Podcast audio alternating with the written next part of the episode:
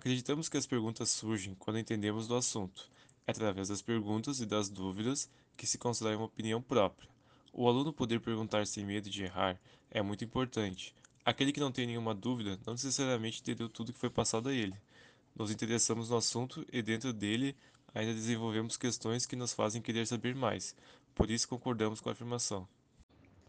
Na pergunta 2, são lugares de produção e comunicação que reúnem pessoas e aparatos tecnológicos.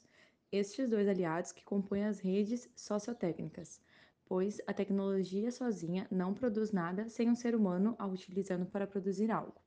E na pergunta 3, em aspectos de produção e comunicação em conjunto entre os alunos, possibilita que muitas pessoas possam produzir algo juntas, independente da distância, criando coisas reais Concordamos, pois a tecnologia proporciona momentos de união em prol de um trabalho, e o aprendizado é mais eficiente quando no ambiente se constrói algo, em parceria com outras pessoas, com experiências e opiniões diferentes da sua.